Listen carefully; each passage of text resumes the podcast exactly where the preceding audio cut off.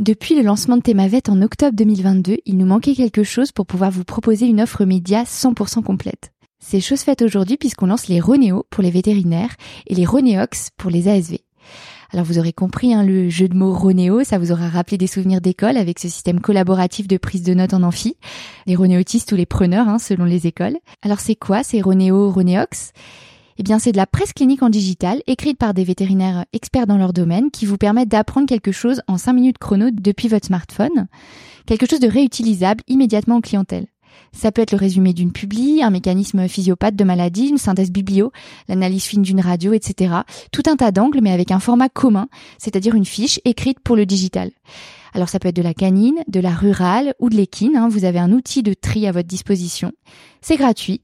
Par contre, il faut que vous vous connectiez à votre compte Temavet et pour les vétos, que vous vous authentifiez en tant que tel via le site de l'ordre.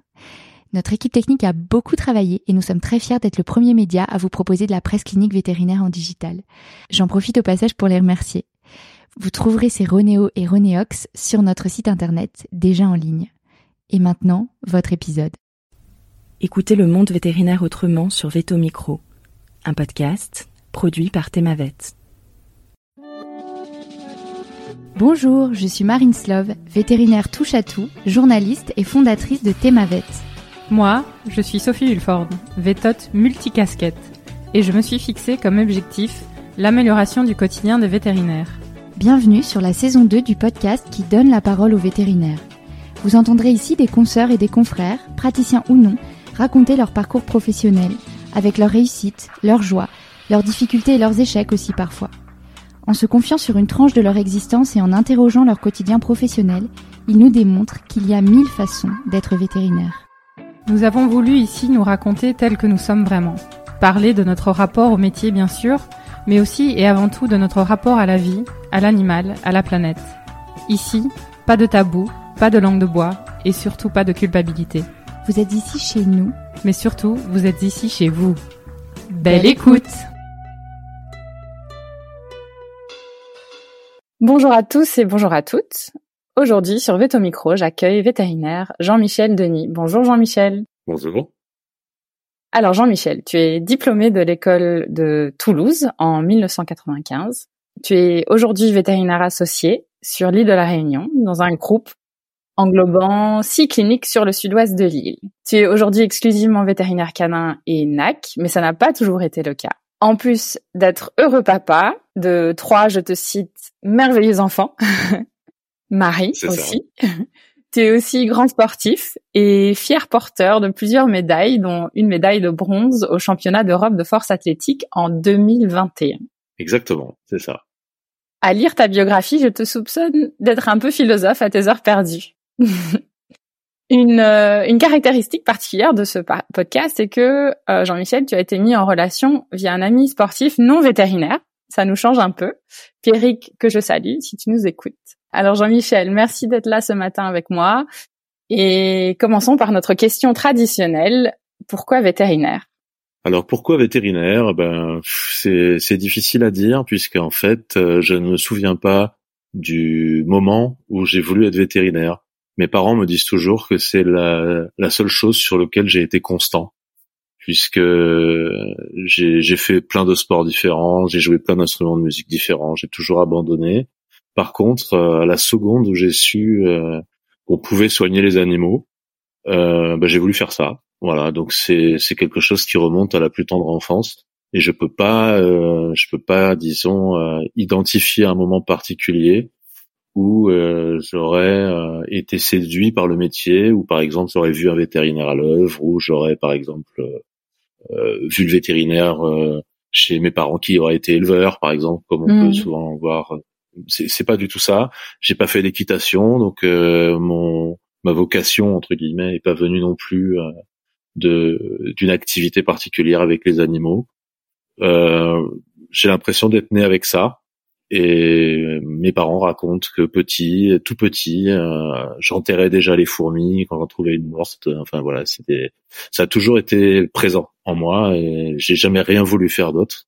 Mon parcours scolaire a été extrêmement chaotique, donc tout le monde me disait que c'était impossible, qu'il fallait que je change d'idée, qu'il fallait que je que j'abandonne ce projet. Euh, j'ai failli être orienté en cinquième dans des classes euh, spécifiques pour enfants en difficulté, etc.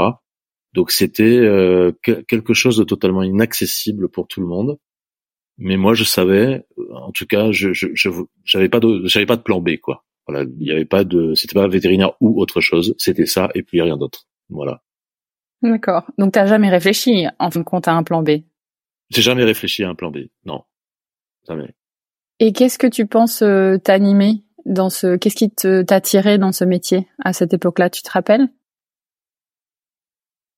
Alors j'ai toujours eu un contact, euh, un très bon contact avec euh, toutes sortes d'animaux. C'est-à-dire que j'ai quelques, enfin dans mon parcours professionnel, j'ai été amené à être, par exemple, le seul vétérinaire à pouvoir rentrer dans un box pour un étalon que personne ne pouvait approcher, euh, j'ai souvent des points rouges dans les dans les, les, fichiers clients où on me dit attention chien très difficile, attention chat sauvage, etc. Alors, je dis pas que c'est toujours magique, hein, mais très souvent ça se passe bien, sans que j'ai l'impression d'y être pour quoi que ce soit. Hein, ça se fait comme ça. Euh, j'ai été amené à capturer des animaux sauvages sur le barrage de Petit Saut en Guyane et j'avais toujours l'impression euh, que ça se passait plutôt bien. Et j'étais capable, petit, très jeune, de rester plusieurs heures, mais vraiment plusieurs heures, hein, c'est pas une exagération, plusieurs heures à observer une sauterelle, une fourmi, une chenille. Euh, voilà, je j'ai je sais pas quoi dire de plus en fait. Je j'ai vraiment l'impression que ça fait partie de moi quoi. C'est déjà pas mal. Ouais, un espèce de lien indéfectible entre entre toi et les animaux. Ouais, c'est ça. Hmm. C'est ça. Tout à fait. Alors par contre, pas uniquement les chiens, les chats et les animaux. Il euh, n'y euh, a, pas de côté euh, mignon là-dedans. Il n'y a hmm. pas de côté euh, calendrier avec des chatons. C'est pas du tout ça. C'est vraiment pas ça. C'est une impression, c'est une fascination. Voilà, c'est plus une fascination. Je peux être autant fasciné euh, par, j'ai une fascination par le vivant en général. Hmm. C'est-à-dire, j'ai la même fascination quand je vois euh, une feuille, un bourgeon, enfin la, la, la biologie végétale, j'adore aussi. Hein. Et j'ai cette même fascination-là que quand je regarde, par exemple, qu'un influx nerveux va me permettre de serrer la main ou l'ouvrir. Euh, c'est une fascination pour le vivant en général. Ok, ouais, super. Et donc ton parcours étudiant, donc euh, la première partie plutôt chaotique. Quand tu es arrivé aux études, comment ça s'est passé?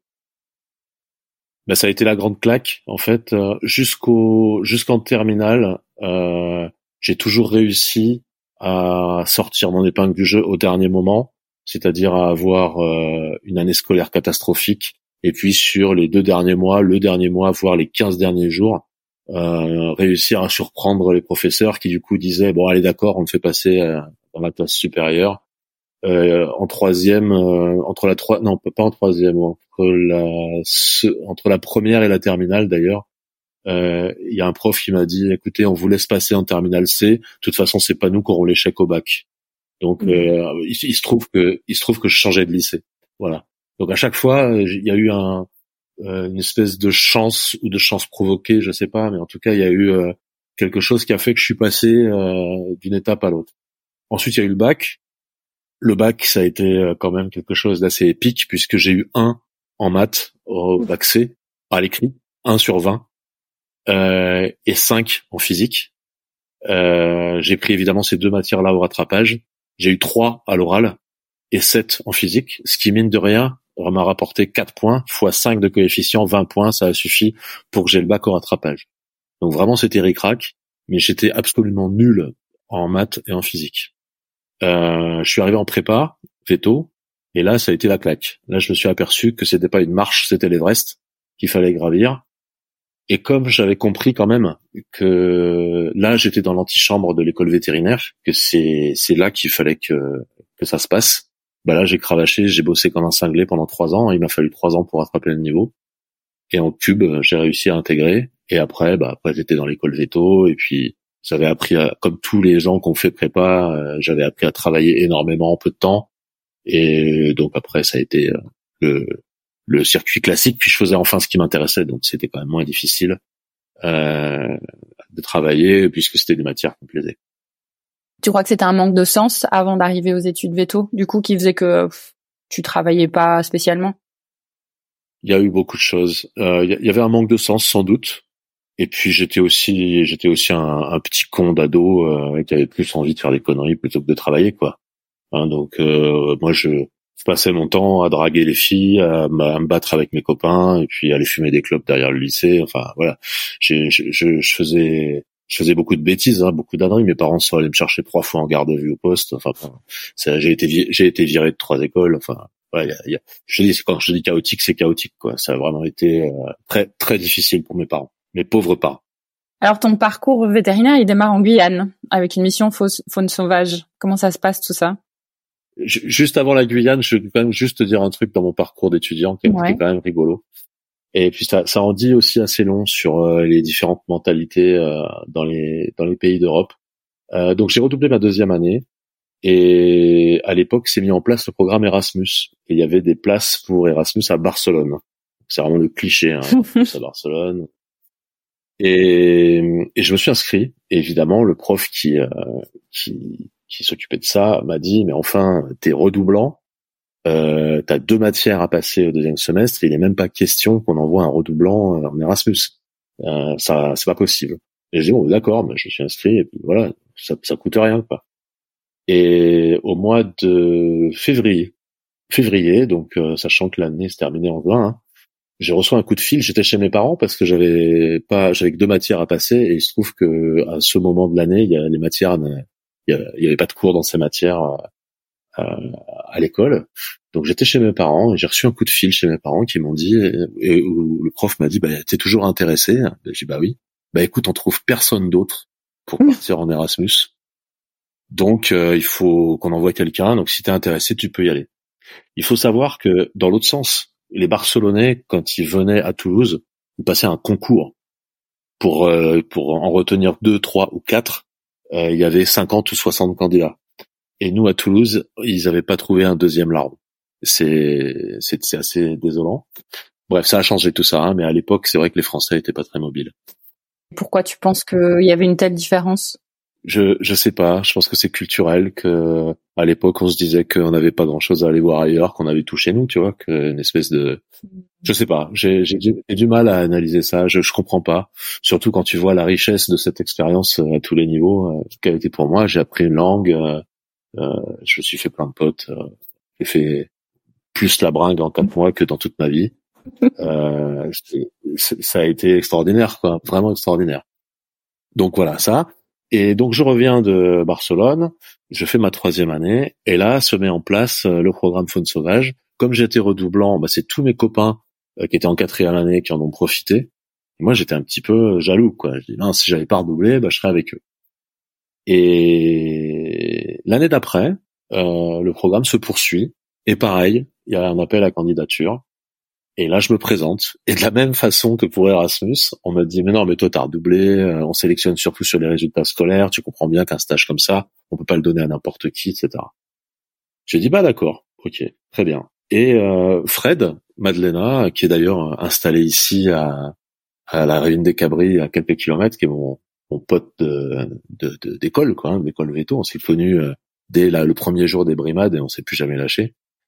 Euh, parle de moi à là-bas en Guyane et il dit ah mais vous savez que moi j'ai un copain qui est en troisième année là puis qui va passer en quatrième année euh, qui a fait son stage de première année euh, à, à l'institut herpétologique Gustavo Orsès. Il sait manipuler les serpents venimeux. Il a eu des serpents venimeux chez lui. Il a actuellement des serpents chez lui. Euh, donc c'est quelqu'un qui a vraiment pas peur des reptiles. Si vous voulez quelqu'un qui assure avec les serpents, bah faut le prendre. Et donc euh, Nicolas Vidal, qui était responsable du département reptile et amphibien au Muséum d'histoire naturelle, a appelé directement l'école Veto à Toulouse pour leur dire vous avez un petit gars là qui va passer en quatrième année qui nous intéresse est-ce que vous pourriez lui demander s'il serait intéressé pour venir chez nous? Et il se trouve que moi j'avais postulé deux mois avant et qu'on m'avait rigolé au nez donc on m'a recontacté aussi et on m'a dit bah finalement en fait tu pars, tu pars en Guyane. Voilà. Et je suis arrivé là-bas en Guyane et le premier jour, je capturais un, un crotal euh, dans, dans une euh, dans une bouche d'évacuation qui faisait peur au mec du barrage. Donc dès le premier jour, en fait, euh, j'ai été tout de suite mis au taf. Et t'as fait bonne impression du coup. Bah, je, je, te dis, j'avais encore la valise dans le dans, dans le minibus qu'il y a un appel de la base vie qui dit, euh, alors c'est pas un crotal exactement, ça s'appelle un grage carreau, c'est un, c'est une, euh, c'est un crotalidé quoi. Bon bref, c'est une vipère, euh, une vipère assez dangereuse. Et que le gars reçoit au talkie-walkie, il y a un grage carreau là à tel endroit, ça gêne, les gars ils osent pas aller dans, sur le chantier, etc. Et nous on était à côté. Et je dis bah si vous voulez, moi je, je vais, je vais virer le truc. Et ils m'ont dit bah ok. je suis allé là-bas, j'ai attrapé le machin, je l'ai mis dans un bidon et puis après je suis allé m'installer. Donc ça faisait pas cinq minutes que j'étais sur site que déjà j'avais démontré que j'étais capable d'attraper un serpent venimeux, donc c'était réglé. Je ma légitimité était validée. Extra. Et t'as parlé d'un stage là en début de tes études, c'était quoi ça exactement? Alors ça, ça, ça c'était mon stage de quatrième année en fait, mon stage de fin d'études. C'était ça, c'était euh, c'était ce, ces mois en Guyane où euh, on partait en fait capturer des animaux euh, euh, sur la zone qui était inondée par le barrage. Donc la, montée des eaux formait des îlots, les, les animaux étaient enfermés sur ces îlots, et donc le, le but affiché, c'était d'aller sauver les animaux. Évidemment qu'on n'a rien sauvé du tout, les animaux ils étaient extrêmement malades, euh, débilités, ils n'avaient pas mangé de certains depuis plusieurs mois, euh, donc on les sauvait pas, on les récupérait, on allait les relâcher dans une zone qu'on appelait la zone de relâché, il y a une zone qui était peuplée déjà d'animaux présents sur site, que c'était leur territoire en pleine forme. Euh, donc évidemment que ces pauvres animaux qu'on a relâchés, ils n'ont pas fait long feu. Mm-hmm. Mais par contre, le gros euh, entre guillemets l'objectif le, disons inavoué et quand même intéressant, c'est que ça a été un recueil de données absolument extraordinaire. C'est que on a découvert des nouvelles espèces, on a fait des découvertes génétiques incroyables. Euh, enfin, ça a été l'objet de ces animaux seraient morts de toute façon. Euh, il y en a peut-être quelques-uns qui ont survécu quand même dans le tas. Euh, mais bon, la perte a été très très importante, je pense. Mais au moins, ça, ils sont pas morts pour rien, puisqu'on a permis, ça a permis de recueillir en parasitologie, etc., énormément de données scientifiques. Donc pour ça, c'était quand même légitime de le faire. Hmm. Et vous étiez combien de vétérinaires Alors, c'est des vétérinaires, j'imagine, avec biologistes, un mix de gens. Alors oui, il y avait de tout. C'était c'était génial parce que la, la base vie, le barrage, il est à 60 km de Kourou. Donc, euh, impossible de, de, loger à Kourou et puis de faire des allers-retours. Hein. Euh, donc, on logeait sur place, sur un endroit qu'on appelait la base dans des galop. Et il y avait des archéologues, des biologistes, euh, des photographes, des journalistes, euh, des vétos. Euh, il y avait toutes sortes de de comment de, de scientifiques. Et les échanges étaient géniaux et les sorties avec tous ces gars-là étaient super. Et puis nous, notre boulot était quand même très sympa, très physique, mais très sympa. On allait quand même dans la forêt, euh, capturer des bestioles, quoi. C'était d'Actari, quoi. et c'était combien de temps ça? Alors ça a duré, euh, ça, ça, a duré quatre mois et moi j'ai été prolongé de trois mois, donc ça a fait sept mois en tout. Ok.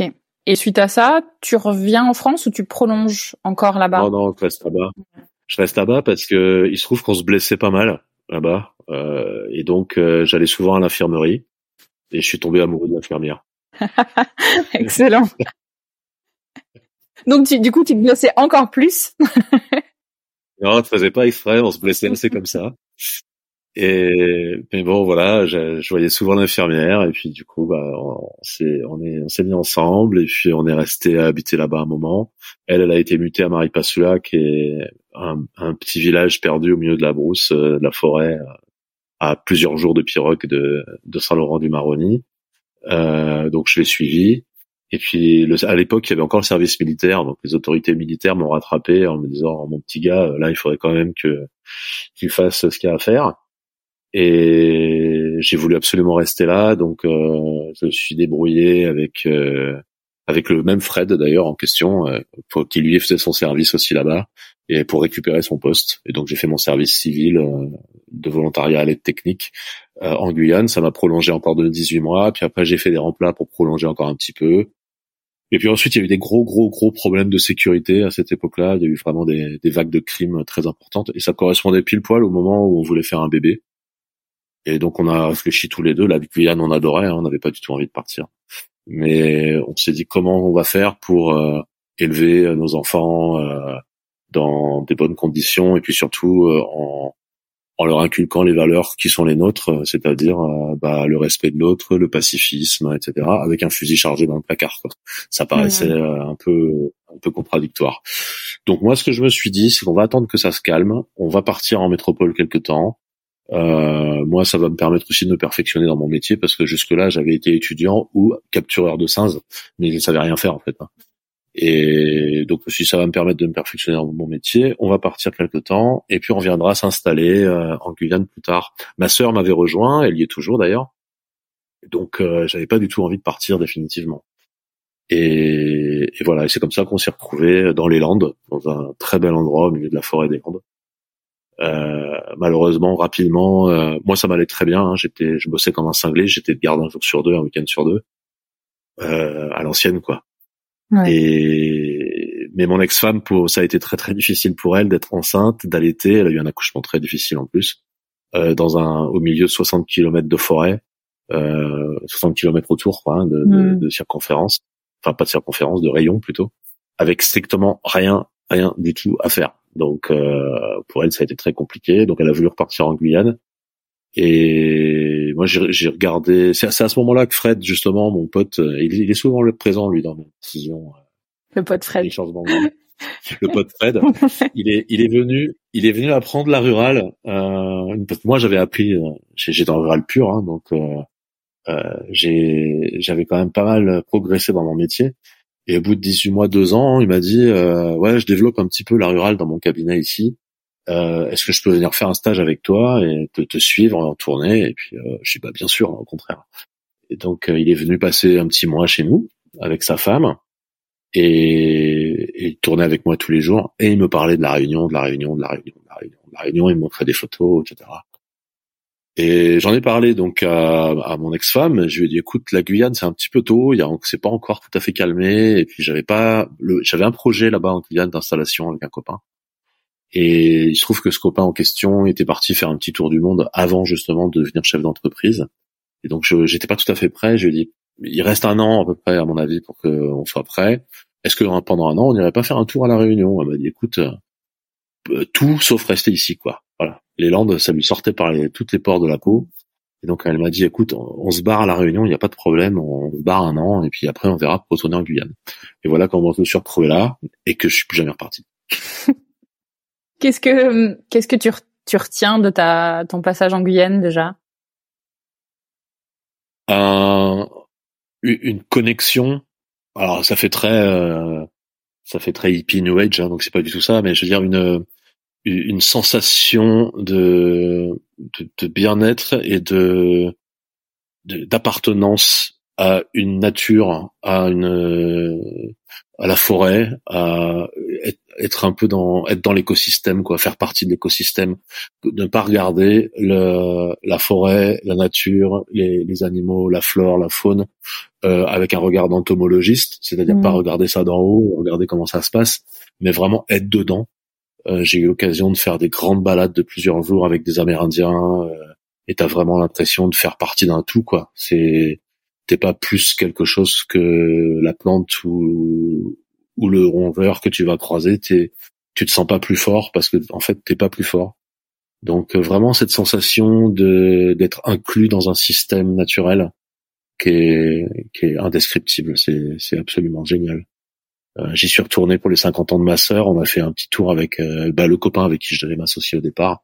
On a fait un petit, on a fait un tour dans la forêt et j'ai immédiatement ressenti ça. C'est vraiment quelque chose de euh, de l'ordre. C'est c'est transcendantal quoi. T'es vraiment, euh, tu, tu, tu, sens vraiment qu'il se passe quelque chose. T'es t'es dans t'es dans quelque chose quoi. T'es pas au-dessus en train de regarder. Tu visites pas la forêt. T'es dans la forêt. Tu fais partie de la forêt. Et ça, c'est génial. je retiens ça. Et puis je retiens évidemment aussi euh, le fait que entre Rémire-Manzoli et Cayenne, il y a une seule route, si tu veux, et c'est là où tout le monde habite. Et donc tout le monde passe chez tout le monde tous les soirs. Donc c'est, t'as tout le temps quelqu'un qui débarque chez toi avec une bouteille de rhum et pour boire un coup et rigoler, discuter. Tu travailles le lendemain, mais c'est pas grave. Euh, il y a vraiment ce côté-là qui n'existe pas à la Réunion parce que la géographie est pas la même. Euh, ça existe évidemment beaucoup plus à la Réunion qu'en métropole, mais encore plus en Guyane. En Guyane, tu as vraiment une communauté de gens qui se voient tout le temps, qui passent tout le temps les uns chez les autres. Euh, tu croises tout le temps quelqu'un que tu connais euh, dans la rue. Enfin, c'est, t'as vraiment l'impression euh, d'être dans un village. Quoi. Ça aussi, c'est super chouette. Est-ce que tu serais euh, tenté de retourner là-bas à un moment donné, euh, peut-être pour ta retraite? Je sais pas. C'est très difficile. Euh. J'ai ma sœur, mon beau-frère, mes neveux, pas mal de copains encore là-bas.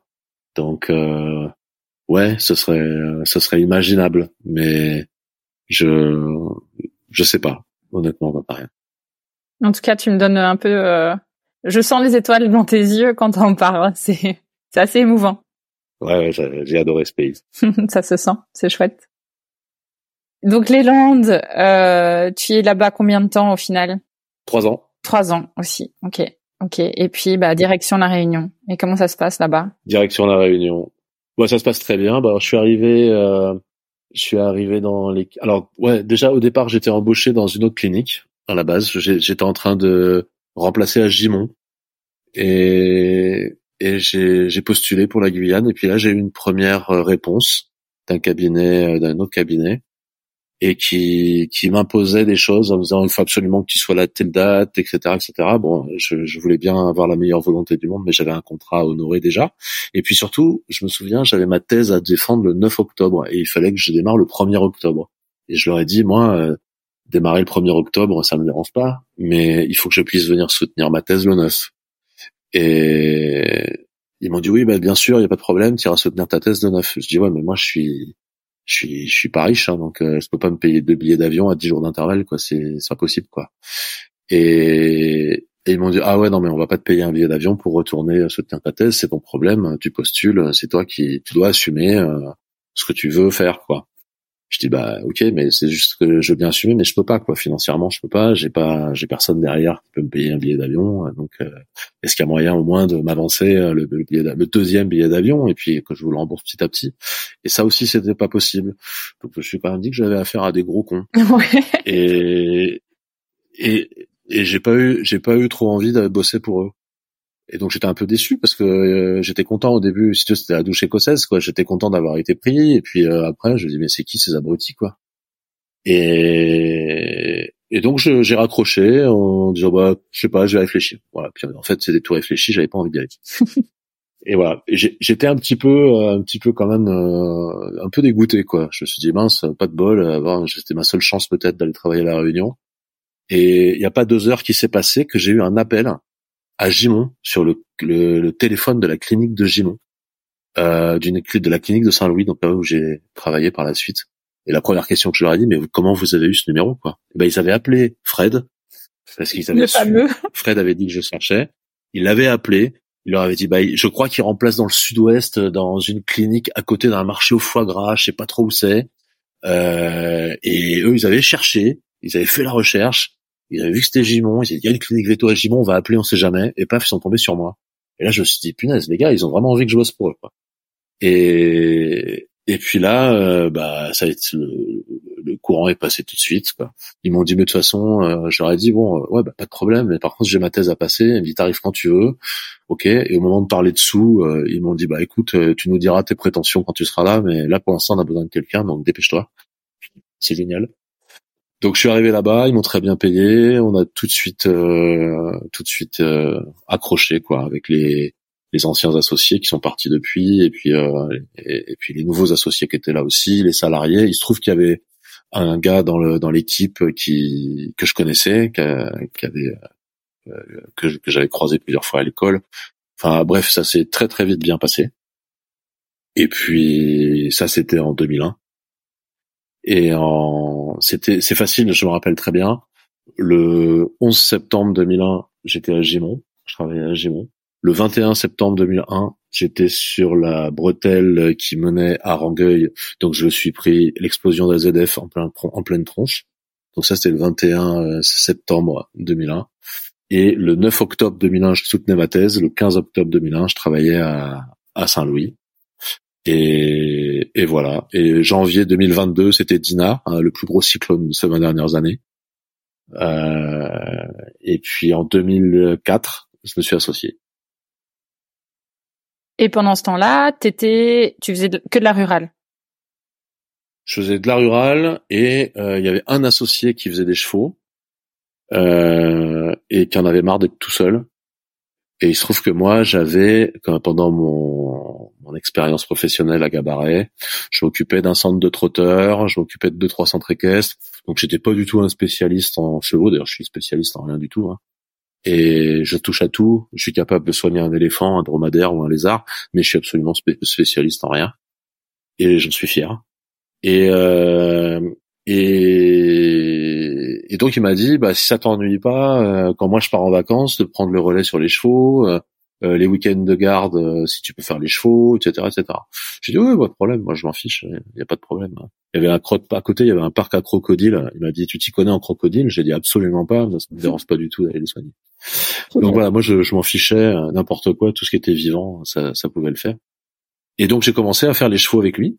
Et puis les, petit à petit, bah, les gens étaient bien contents. Donc euh, on a développé euh, le, le, la clientèle équine. Euh, et donc voilà, je faisais de la rurale et de l'équine, surtout. Ok. Et pendant tes études, tu avais euh, des, des envies, des affinités particulières euh, ou tu étais déjà dans cet esprit de moi je veux je veux faire tout, je veux être un bon généraliste? Je, je, voulais faire tout, mais j'étais quand même très orienté vers la rurale. Euh, c'est, j'ai, ouais, j'étais plus attiré par le monde rural que par euh, la médecine canine au départ. Ouais, c'était, c'était plus euh, la, médecine collective, le lien avec l'humain. Euh, c'était vraiment quelque chose. la médecine de troupeau, tout ça, c'est quelque chose qui m'intéressait plus que la médecine individuelle au départ ça a changé petit à petit, mais euh, euh, clairement, ça, ouais, ça m'intéressait plus. Et puis, le, je faisais beaucoup de prophylaxie pour gagner des sous. Et clairement, j'étais bien, quoi. J'étais bien à la campagne avec les éleveurs. Euh, je, je me sentais bien, je me sentais bien dans ce milieu-là. Euh, moi, je viens d'un milieu très très populaire euh, chez de, de, de, de, des deux côtés, hein, de mes parents, que ce soit de, chez ma mère ou de chez mon père. On, on vient d'un milieu extrêmement populaire, milieu ouvrier, euh, euh,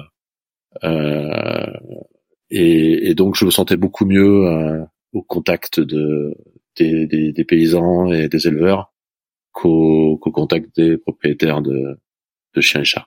Hmm. Donc 2001-2004, tu t'associes, vous êtes deux. Ah non, on était non non, on était plus. Euh, ils étaient alors déjà il y avait deux qui faisaient de l'industriel quasiment à 100%. Ah, ok. Et il y avait un un associé en canine et un associé qui faisait euh, donc les chevaux et la rurale. Donc mm. moi je suis je suis arrivé, j'étais le cinquième. Ok, très clair. Mais par contre, vous avez bien grossi, vous avez bien développé. Euh, bah, c'est devenu plusieurs ah cliniques, je pense. Hein? Oui, oui, oui, oui, Au début, c'était il y avait Saint-Louis, la grosse structure, et il y avait une petite antenne euh, qui servait surtout à faire de la vente de médicaments, qui était ouverte que l'après-midi aux avirons, donc à quelques kilomètres d'ici. Et c'était un placard à chaussures euh, vraiment, c'était affreux. C'était au fond d'un parking, ça ressemblait à rien. Et les gens venaient chercher leurs médicaments. Ça évitait aux éleveurs hauts, si tu veux, de redescendre jusqu'à Saint-Louis. Donc c'était vraiment un... On faisait un petit peu de consultation canine, mais c'était rarissime. Surtout, on vendait des médicaments pour les... le port industriel et la volaille industrielle. C'était surtout ça. Donc ça, c'est quand je suis arrivé. Et puis, euh, mon associé euh, qui plus euh, qui, a, qui, a, quitté la structure euh, il y a deux ans, euh, mais celui avec lequel je me suis le mieux entendu, on va dire. Tous les deux, on avait vraiment envie de de développer le truc, quoi. Et donc, on a commencé à à s'amuser, à jouer au Monopoly. Ça, ça, a été ça a été ça a été payant. On a fait vraiment un beau réseau de cliniques. Euh, ensuite, quand il est parti, les associés, les nouveaux associés, les jeunes, on dynamisé tout ça avec des moyens informatiques plus puissants, avec euh, une mise en réseau, une vraie mise en réseau. Euh, euh, là vraiment on a un bel outil, c'est chouette. On a six cliniques en réseau, on a des belles des, belles compétences, du beau matériel. Vraiment c'est ça s'est bien transformé en 20 ans. Vous êtes combien de vétos là aujourd'hui? Alors on est six associés et une douzaine d'équivalents de temps plein en salariés. Voilà. Donc ça a fait 17, 18 équivalents temps plein de veto quoi, à peu près. Sympa. Et c'était quoi euh, qui vous motiviez, qui vous motivait tous les deux euh, Une espèce de fibre entrepreneuriale qui émergeait, euh, oui. développée, ouais. Alors lui, lui c'est un vrai entrepreneur. Enfin c'était parce que maintenant il, il il, a bien bien bien ralenti le rythme. Enfin, ça reste ça reste quand même un un, un génie en termes de d'entreprise. C'est vraiment un mec qui avait une vista en ce qui concernait l'économie et qui était et les modèles économiques euh, qui étaient admirables. Euh, un espèce d'hyperactif, euh, hyper nerveux, euh, hyper impulsif, mais vraiment avec un talent incroyable en ce qui concerne l'entreprise. Et moi, j'étais pas du tout là-dedans, mais par contre, ça me faisait marrer, quoi. Je trouvais ça super marrant. Donc, je trouvais ça chouette. moi, j'ai pris ça comme un jeu de société, quoi. C'est pas vraiment. Donc, j'ai trouvé ça marrant.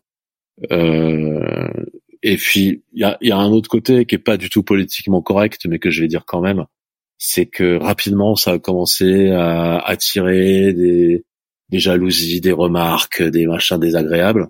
Et moi, ça c'est un truc qui me motive à mort. Plus tu me craques dessus, plus je vais y aller quoi.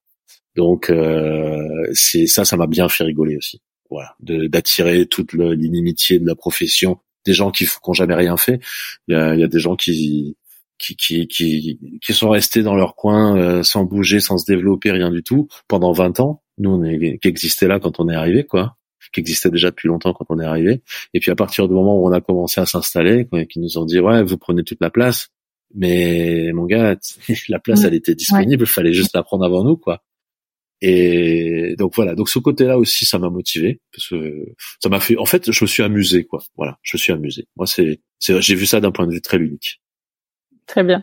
Et qui dit jeu de société, dit perdre aussi parfois. Il y a sûrement eu aussi des moments un peu challengeants. Ah ouais, on s'est, ah ouais, on s'est, ah ouais, on s'est planté, ouais. On s'est bien planté. On a, on en a, on a implanté une annexe euh, à, dans une ville euh, euh, du sud de l'île et ça a été un fiasco total. On, on est reparti la queue entre les jambes trois ans plus tard. Quoi. Mais c'est pas grave. Bah, c'est ce qui fait apprendre aussi. Oui, puis ça fait partie du jeu. Tu peux pas tout le mm. temps gagner. Et si euh, si tout le développement de la clinique, enfin des cliniques du coup, était à refaire, euh, tu ferais tout pareil?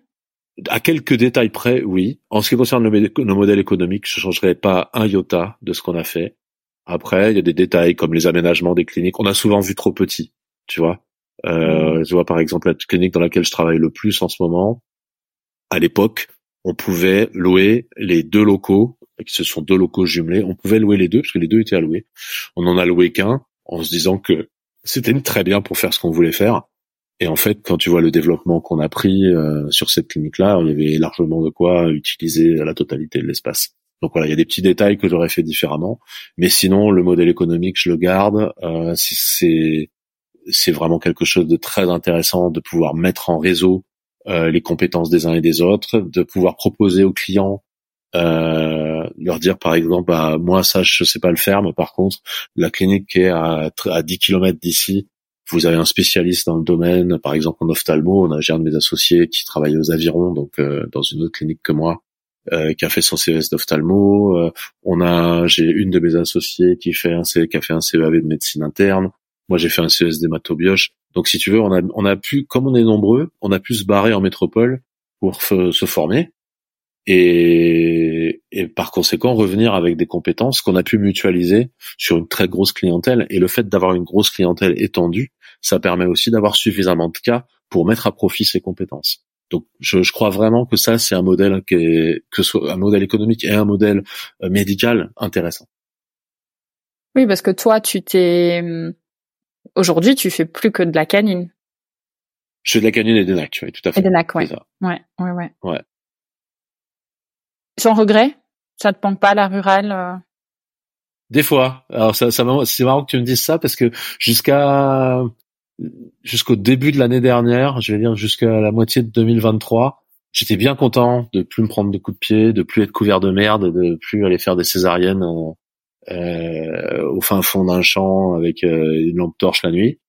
Euh, mais là, depuis quelque temps, euh, j'ai envie de remettre la blouse et d'aller faire un peu de profilo, tu vois.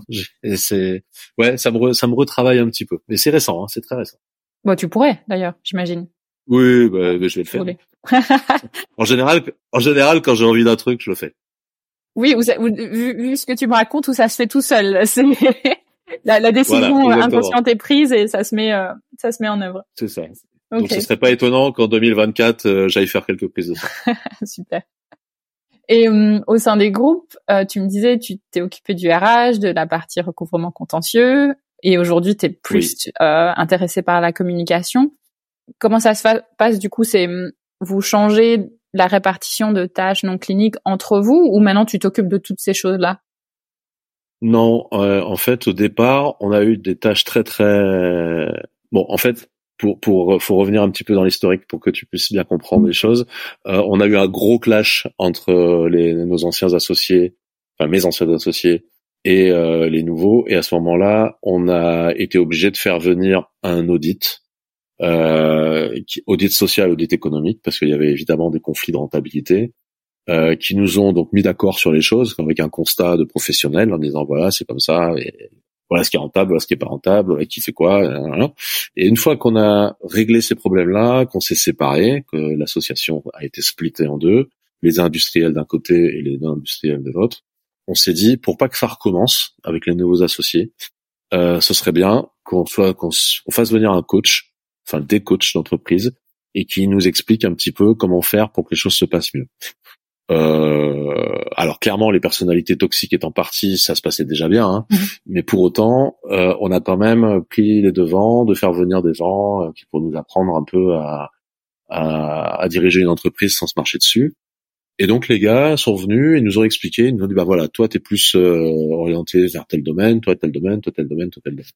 Ensuite, euh, celui qui s'occupait surtout de, de tout ce qui était administratif et financier est parti. Et donc c'est un des nouveaux associés qui a pris le relais. Et il a fallu se répartir les tâches.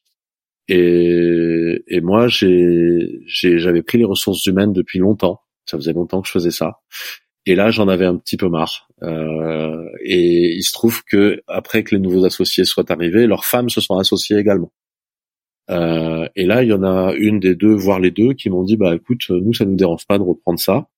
Euh, si toi t'en as marre, euh, et à ce moment-là, tu vas pouvoir te concentrer sur les contentieux, qui étaient à l'époque un gros sujet. Et donc je me suis euh, occupé de ça, les impayés, les contentieux. Et je m'en suis tellement, enfin c'est pas pour me jeter des fleurs, mais je m'en suis tellement bien occupé qu'aujourd'hui, il y en a quasi, enfin il en a pas plus, mais il y en a vraiment beaucoup, beaucoup, beaucoup moins. Euh, en évitant d'en fabriquer en amont en fait. Hein. donc j'ai mis en place pas mal de mesures pour euh, qu'on n'ait plus d'impayés ou en tout cas le moins possible. Donc aujourd'hui, c'est il y en a pas il a pas assez pour occuper euh, le poste d'un associé euh, en tout ce qui est extra clinique. Et, et du coup, j'ai décidé de reprendre euh, une partie euh, qui était à l'origine euh, euh, dévolu à mon associé qui s'occupe aujourd'hui de l'administratif et du financier, qui a bien assez de travail avec ça, c'est la communication.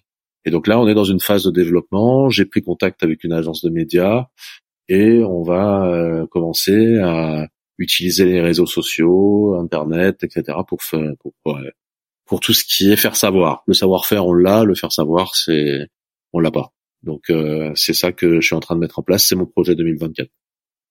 Et t'aimes bien ça, avoir euh, différents projets, euh, bon, peut-être pas d'année en année, mais ah euh, sur des périodes, ouais.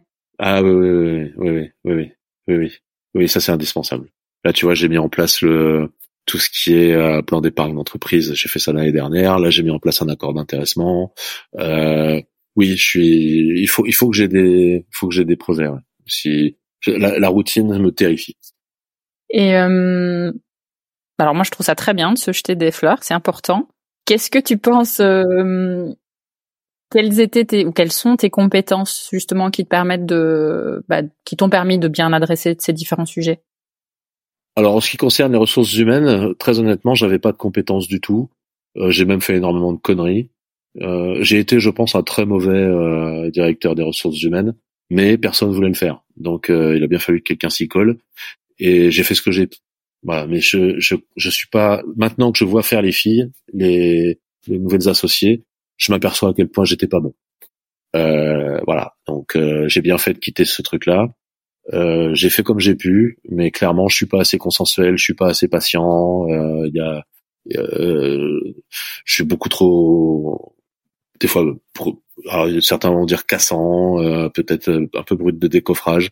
Moi, j'ai pas l'impression, mais en tout cas, c'est l'impression que on m'a renvoyé. Mhm. Donc, euh, clairement, c'était pas, je suis pas fait pour ça. Les contentieux, par contre, là, j'ai des compétences naturelles. Voilà, c'est-à-dire que j'ai pas, j'ai aucun mal à faire euh, à, faire rentrer les sous quand quelqu'un euh, veut pas les donner, euh, sur quand il peut le faire. Euh, il suffit que, il suffit, enfin, c'est, ça pose pas de difficulté quoi. C'est, je, je pense que c'est simplement euh, euh, question de personnalité, euh, la gravité de la voix au téléphone. physiquement, face à quelqu'un, je, je, peux en imposer un peu. Enfin, voilà quoi. Donc, du coup, ça, ça c'est quelque chose qui m'a été assez facile. Voilà, j'ai pas eu du tout de problème. Et puis par contre, je, je suis assez organisé, euh, donc euh, les contentieux, ça demande énormément de mémoire et énormément de d'organisation pour pouvoir rappeler les gens quand t'as dit que t'allais les rappeler, pour savoir que si un mec te dit qu'il vient de payer tel jour, bah te rappeler que c'était le jour euh, qu'il faut le rappeler. Enfin voilà, ça, il faut être organisé parce que si le mec tu lui dis que tu vas le rappeler le 1er janvier, tu le rappelles pas le 1er janvier, bah tu perds de ta crédibilité. Si le 1er janvier à 8h30, il a ton coup de fil, il sait que tu vas pas lâcher quoi. Hmm. Donc c'est c'est c'est important et euh, donc ça j'ai je je m'y voilà, je je m'y suis bien pris. En ce qui concerne la communication, j'en sais rien puisque c'est un projet euh, qui démarre. Je sais pas du tout ce que quel va être euh, mon talent et mes compétences pour ça. Euh, on va voir. J'espère que je vais pas faire euh, de la merde, mais bon. Enfin, a priori, je vais, je vais quand même me faire aider d'une agence, hein, dont c'est le métier. Euh, et je sais pas, j'ai pas de compétences particulières. Affaire à suivre. Par contre, ça m'intéresse. bah, ce qui est déjà une compétence en soi, je pense. Voilà, c'est ça. je suis motivé, ça m'intéresse. Euh, j'ai j'ai envie d'y passer du temps. Euh, voilà. C'est intéressant ce que tu disais sur les contentieux. Je, je m'attarde un peu parce que c'est vrai que c'est un sujet hein, souvent dans le milieu vétérinaire. Euh, Tu parles de faire payer quelqu'un euh, qui a l'argent euh, justement pour te payer. Tu crois que c'est la valeur un peu de la, de la justice ou de l'injustice qui te, qui te motive dans ces moments-là? Ah, tout à fait. Ah oui, oui, oui. Alors, pour être très clair, quelqu'un qui a pas de sous et qui me l'a dit au départ et qui arrive pas à payer, en général, j'éteins le contentieux. C'est-à-dire, je, je, je laisse tomber. Euh, ce qui me rend fou, c'est c'est les gens qui sont qui ont qui sciemment dès le départ savaient qu'ils te paieraient pas et qui t'ont laissé faire tout ce que tu avais à faire, tout ce que tu pouvais pour essayer de sauver leur animal. Souvent d'ailleurs, tu y arrives, tu leur rends un animal en pleine santé, euh, t'as vraiment tes équipes ont fait un travail incroyable avec énormément d'investissement en temps, euh, avec euh, un investissement affectif.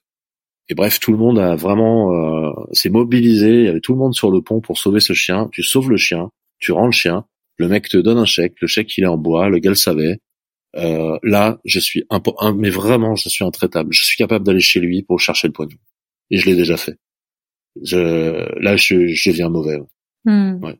ouais, ouais, parce que j'ai vraiment je, je supporte pas qu'on je, je, je, comprends parfaitement que quelqu'un soit dans la merde financièrement et que il a son chien se fait mordre, se fait blesser, malade, euh, je sais pas, enfin bref, ça lui tombe dessus, il faut bien qu'il fasse quelque chose, il va pas regarder son chien crever.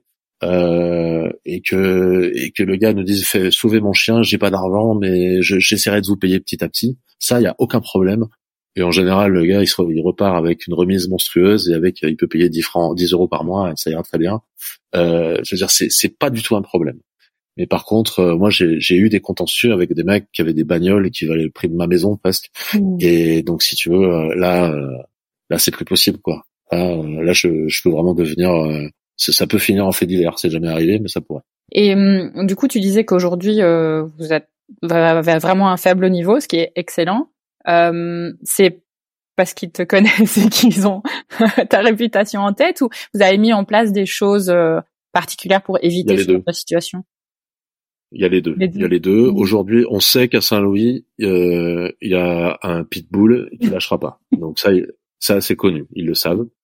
Euh, D'autre part, j'ai une agence de contentieux à Paris qui travaille très bien et qui fait disons tous les petits contentieux, qui fait les appels, qui qui s'organise, qui s'occupe justement de tout le côté où il faut être très organisé. Voilà. Donc on a on paye une agence pour ça qui s'en occupe et ça ça va décharger pas mal de choses. On a mis en place également des procédures très contraignantes et très pénibles qui peuvent euh, que pour lesquelles les, les nouveaux vétos ont un peu de mal à se faire mais quand on leur explique que le montant que ça représente à l'année, qui a représenté à l'année, bah après ils comprennent. Mais on a des procédures qui sont euh, strictes et qui, qui font que ça devient difficile de passer à travers les mailles du filet. Voilà, c'est des procédures hmm. administratives avec euh, euh, bah, des dossiers de cautionnement, des choses comme ça.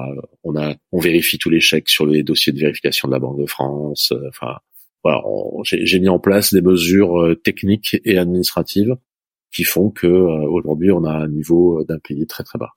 Ok, très clair. Merci pour toutes ces toutes ces précisions intéressantes. Alors on parle de pitbull, c'est une bonne transition, je trouve.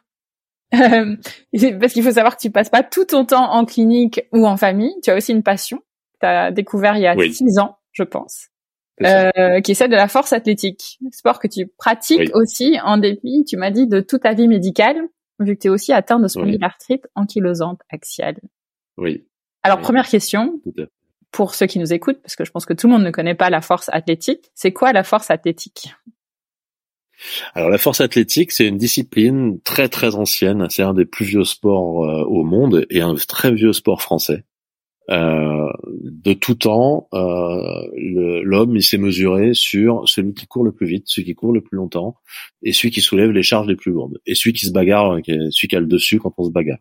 Donc les sports de combat, l'athlétisme et la force sont des sports qui sont immémoriaux.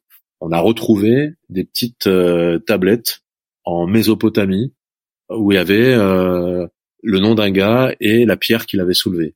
T'as des t'as des pierres vikings en Islande euh, qui sont des pierres où euh, en fait tu, tu pouvais accéder à un certain rang euh, social et un rang ouais un rang social qu'à partir du moment où tu avais soulevé cette pierre là. En Écosse, tu as aussi euh, des pierres qui sont qui ont un nom et qui qui, qui qui sont ce qui étaient aussi des rites initiatiques euh, des jeunes euh, des jeunes celtes et, qui, qui servaient à se mesurer, à mesurer sa force.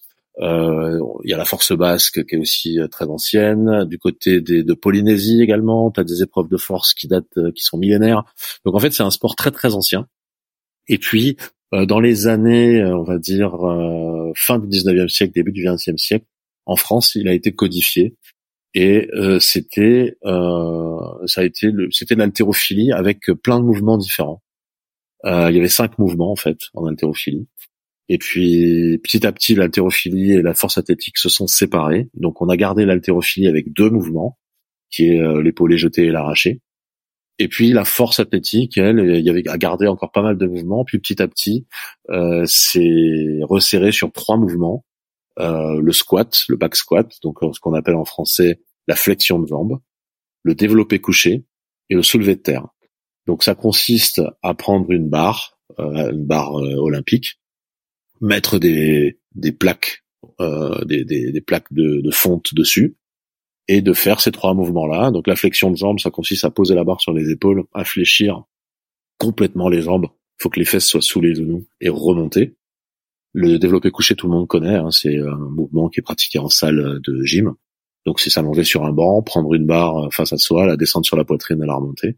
Et le soulevé de terre, c'est le début, en fait, si on veut faire simple, c'est le début du mouvement euh, d'haltérophilie de, de l'épaulé jeté. C'est-à-dire, on va aller chercher la barre au sol, pousser sur les jambes pour l'amener à mi-cuisse. Sauf qu'en épaulé jeté, on va l'amener jusqu'aux épaules. Là, on la laisse à mi-cuisse et on la repose au sol. Donc en fait, ce sont des mouvements qui ressemblent un petit peu au mouvement de l'haltérophilie, mais beaucoup beaucoup moins techniques, même si ça reste technique, mais c'est moins technique que l'haltérophilie, mais par contre avec des charges beaucoup plus lourdes. Donc tu es noté donc dans un concours, par exemple, tu es un championnat, tu es noté sur la charge et pas sur la technique ou sur les deux? Alors, tu en fait, si la technique n'est pas bonne, ton essai ne sera pas validé. Donc la technique est importante.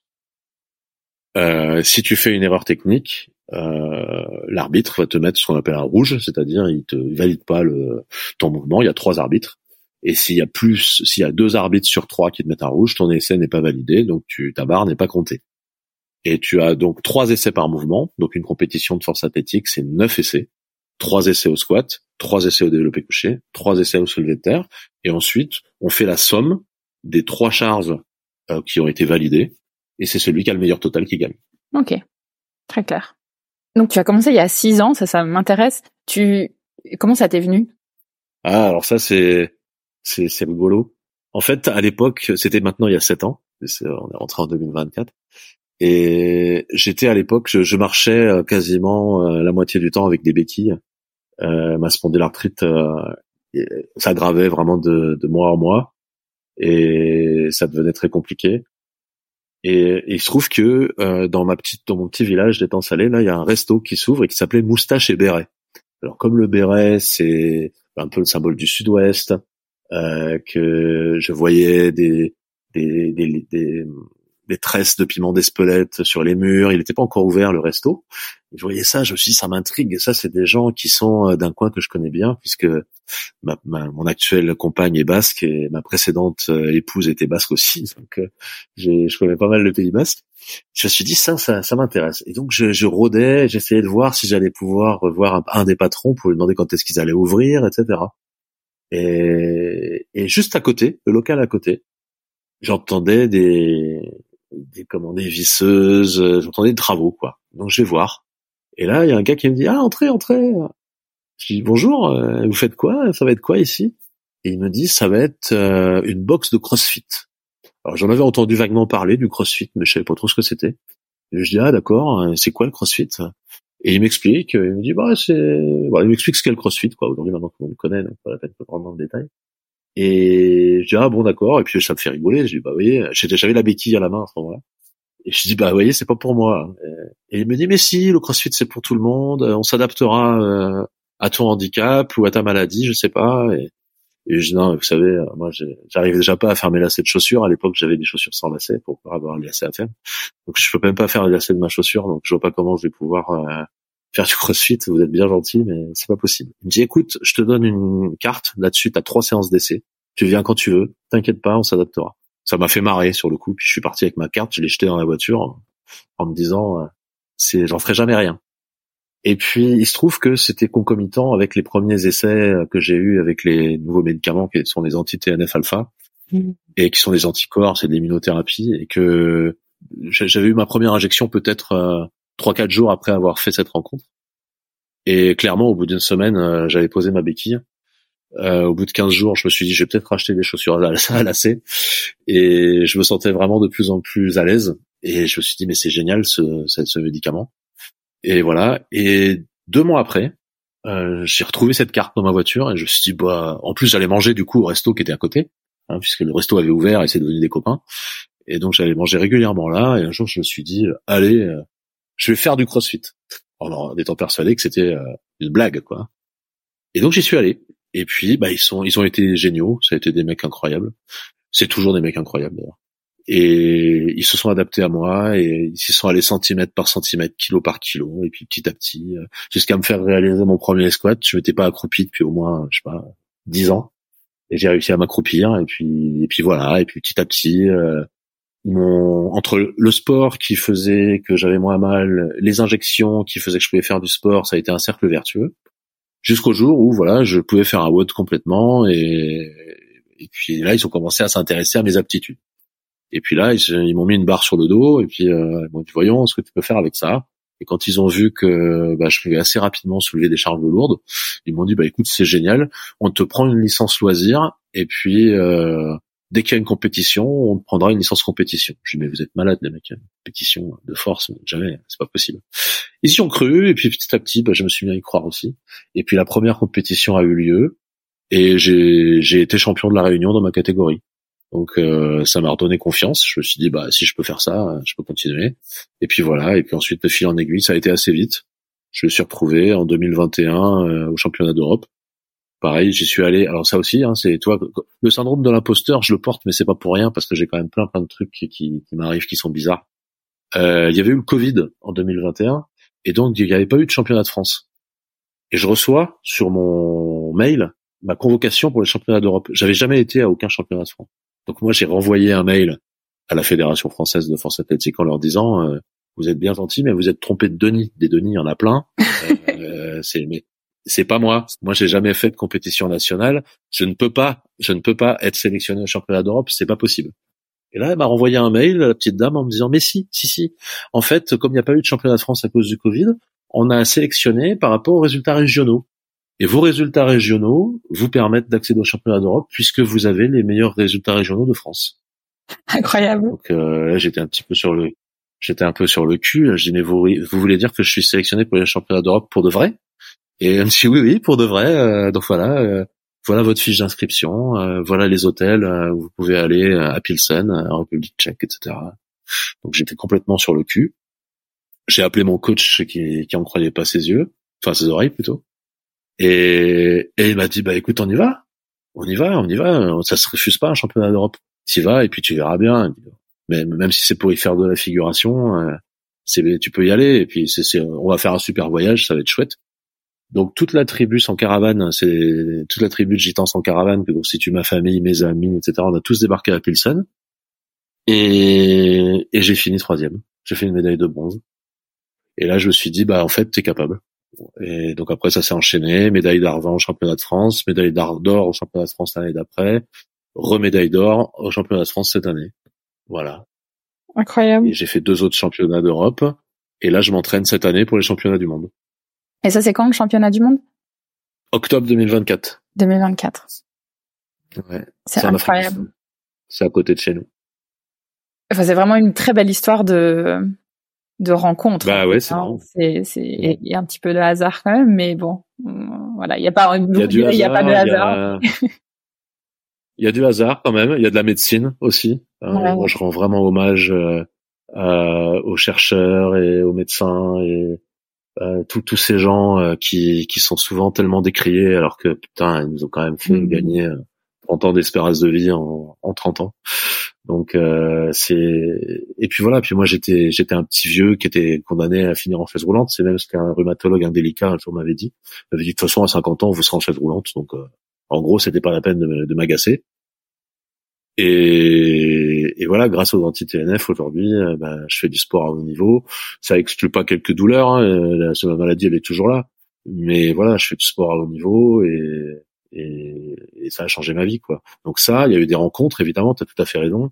Euh, la rencontre avec ce coach euh, Rémi euh, qui est devenu enfin qui est maintenant quelqu'un de très très important dans ma vie et, et qui a toujours cru en moi alors que franchement tu te demandes comment il fait croire en moi à l'époque. J'étais obèse je marchais avec une béquille euh, je boitais enfin c'était fou quoi de, de, de, croire en moi. Je sais pas comment il a fait d'ailleurs.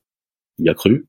Et ouais, il y a eu, il y a eu tout ça, et puis, puis des heures de travail, et puis, euh, et puis, puis le goût, le, goût du défi. Enfin, c'est, il y a, il y a eu plein de choses, plein de choses combinées. Oui, ça fait vraiment basculer ta vie en quelque sorte, hein, cette. Euh, ah complètement, complètement. C'est, ça a été, c'est le sport et les médicaments. Je, j'insiste bien, c'est un couple, hein, c'est vraiment les deux. C'est le médicament, les médicaments et le sport ont complètement révolutionné ma vie. Ça, c'est sûr. Hmm. M'ont sauvé la vie, en fait. Voilà. Qu'est-ce qui t'anime le plus dans la pratique de la force athlétique? Alors, ce qui m'anime, euh, ça dépend ce qu'on met derrière le terme animé. Ce qui me fait, ce qui me fait plaisir euh, quand j'y vais, c'est que je sais que pendant une heure, une heure et demie, euh, le glucose ne va pas alimenter mon cerveau parce qu'il va être mobilisé par autre chose. Il va être mobilisé par les cuisses, le dos, les bras, les épaules, etc. Donc mon, cerveau se met vraiment sur off. C'est le seul moment, je crois, où il me fout la paix, quoi. Où euh, je suis pas en train de réfléchir à 15 000 trucs à la fois, à, euh, à avoir 25 000 projets à la seconde qu'il faut que j'élimine, avec lesquels il faut que je fasse un tri, ou avoir des réflexions. Ma, femme se fout tout le temps de ma gueule parce que je parle tout seul. Je suis tout le temps en train de parler, en fait. Je me parle à moi-même, je m'invente des, répliques, je fais des pièces de théâtre tout le temps dans ma tête. Donc si tu veux, euh, voilà, j'ai un peu un cerveau qui, qui, qui fonctionne un petit peu trop vite, enfin trop trop, tout, tout couvre pas trop vite. Il fonctionne trop. Oui, le fameux trop voilà, il, me, des fois j'ai envie qu'il me lâche un peu. Et là, là, il a pas le choix. Il a plus de glucose, donc euh, il se met sur off, il se tait.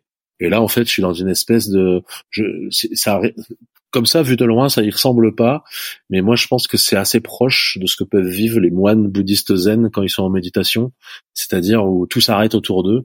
Bah moi, quand je suis sur ma barre et que je soulève 5 euh, fois 200 kilos, euh, je, je, je peux pas penser en fait. Je, c'est pas possible. On peut pas penser en même temps. Donc ça déjà, ça me plaît énormément. J'ai vraiment, ça me fait pour moi l'effet d'une séance de relaxation. Ça c'est une chose. Deuxièmement, je vois visiblement et sensiblement vos sangs que ça me fait du bien au corps.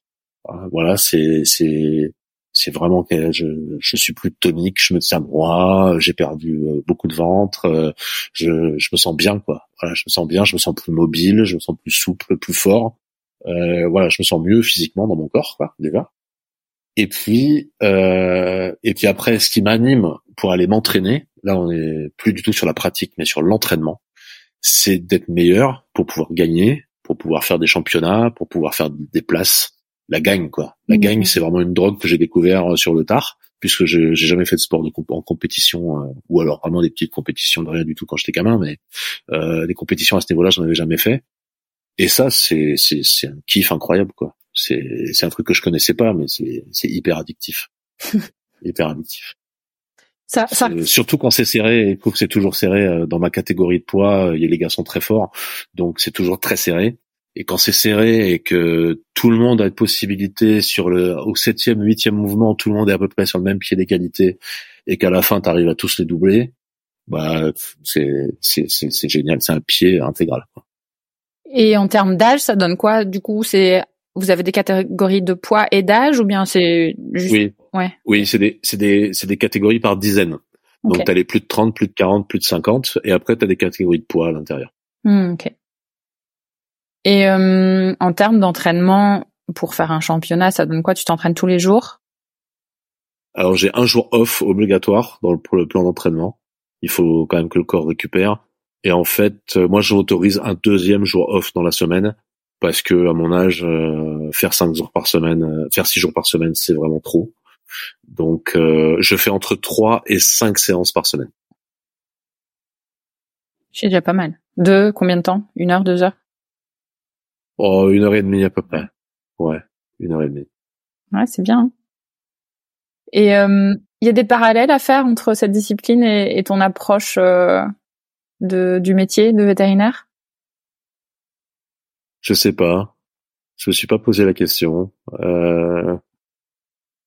Alors, s'il y a un parallèle à faire, peut-être, c'est que, par exemple, je, je, suis bien meilleur urgentiste que que médecin. Euh, et j'adore travailler dans l'urgence, vraiment. C'est un truc que, qui me plaît. Et, euh, et les efforts qu'on fait là sont des efforts courts, tu vois. Et mmh. je me fais vraiment chier moi quand je dois faire de l'endurance. Quand je dois faire, ça m'arrive malheureusement d'être obligé d'en faire et faire du cardio, de l'endurance, des trucs comme ça. Je m'ennuie, c'est un truc, euh, je, ça, ça me fatigue. Donc je suis obligé de me mettre de la musique, des podcasts, euh, là justement pour faire fonctionner mon cerveau, parce que euh, tourner une heure sur un vélo, ça me rend dingue quoi. Même à l'extérieur, hein, euh, c'est nager pendant. Si je nage, moi je vais faire trois longueurs à fond, à fond les ballons, mais nager un kilomètre, c'est pénible. C'est vraiment quelque chose que j'aime pas faire. Et tu vois, ce, ce, ce travail dans l'urgence et ce, cet effort très court, euh, qui est la force, donc qui est un, un effort anaérobie, euh, très court, très rapide, très intense, très puissant. Je pense que là peut-être il y a quelque chose qui peut se ressembler. Ouais. Mm. C'est peut-être la seule, euh, le seul parallèle que je peux faire. Ouais, on, revient à cette histoire de cerveau finalement qui qui a besoin de focus ou, de. Faut, faut que ça aille vite. Tu vois, j'avais j'avais essayé d'apprendre la chirurgie orthopédique avec euh, mon mon associé qui est très très doué. Lui, c'est un orfèvre. Hein. Et et en fait, je me débrouillais pas très mal parce que je suis pas trop mal parce que je suis un bricoleur, donc euh, je, je me débrouillais pas trop mal. Mais c'est trop long, ça me rendait fou. Hmm. C'était trop long.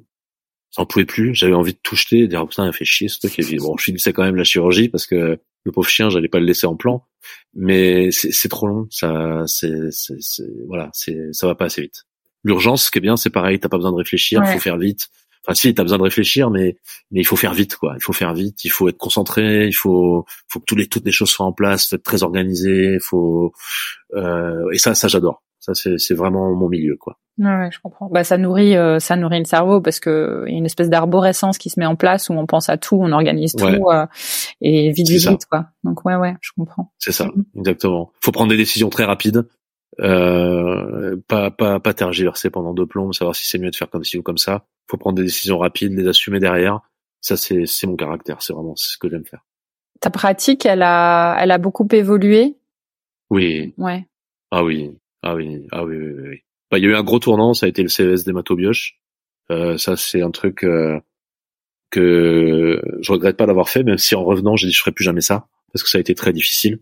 Parce que mine de rien, la plasticité cérébrale qui te permet d'emmagasiner des sommes de connaissances pareilles en, en très peu de temps, bah à 40 ans, c'est pas pareil qu'à 25. Hein.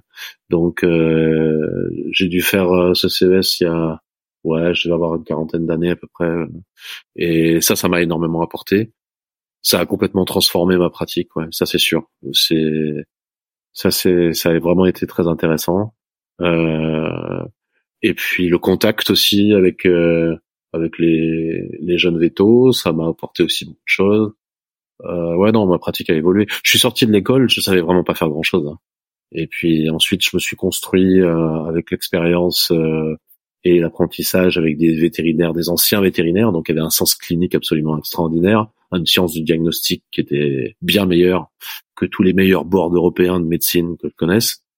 Euh, par contre, ils avaient la thérapeutique des anciens. Et moi, j'ai fait, j'ai fait dans ma début de carrière hein, des abcès de fixation à l'essence de térébenthine. Hein, ça existait encore à l'époque. Donc voilà, on faisait, on faisait encore des trucs à l'ancienne. Bon, c'était, ça servait à rien. On, on, savait pas, mais on savait pas pourquoi on le faisait.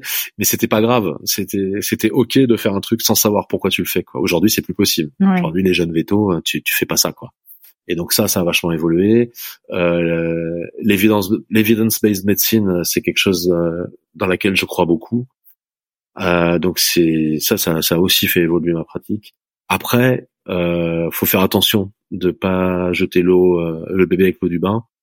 Et le centre clinique des anciens, à l'époque où ils avaient un flacon de pénicilline et un flacon de cortisone pour soigner tout, euh, il était là quand même. Donc il faut quand même faire attention à ça l'expérience, c'est quand même quelque chose mm. de très très important.